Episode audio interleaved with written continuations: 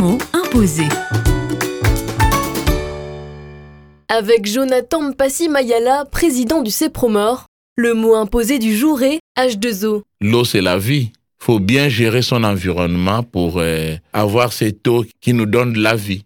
Dans le travail que j'ai fait, dans le travail que nous faisons, nous avons à cœur d'offrir une eau potable, une eau non polluée. Depuis que j'ai commencé ce travail, je pense que nous avons construit euh, plus de 100 sources d'eau potable. Nous on appelle ça source d'eau potable pour aider les gens parce que c'est vrai que dans nos villages, quand les gens vont parfois se laver, surtout les femmes, c'est toujours dans, dans l'eau marécageuse, elle se retrouve là en train de se laver et ça, ça fait partie des, des milieux propices pour les microbes, pour les, les infections urogénitales. Donc, du coup, nous, on fait vraiment cet effort-là de pouvoir offrir une eau propre à la consommation et à l'utilisation.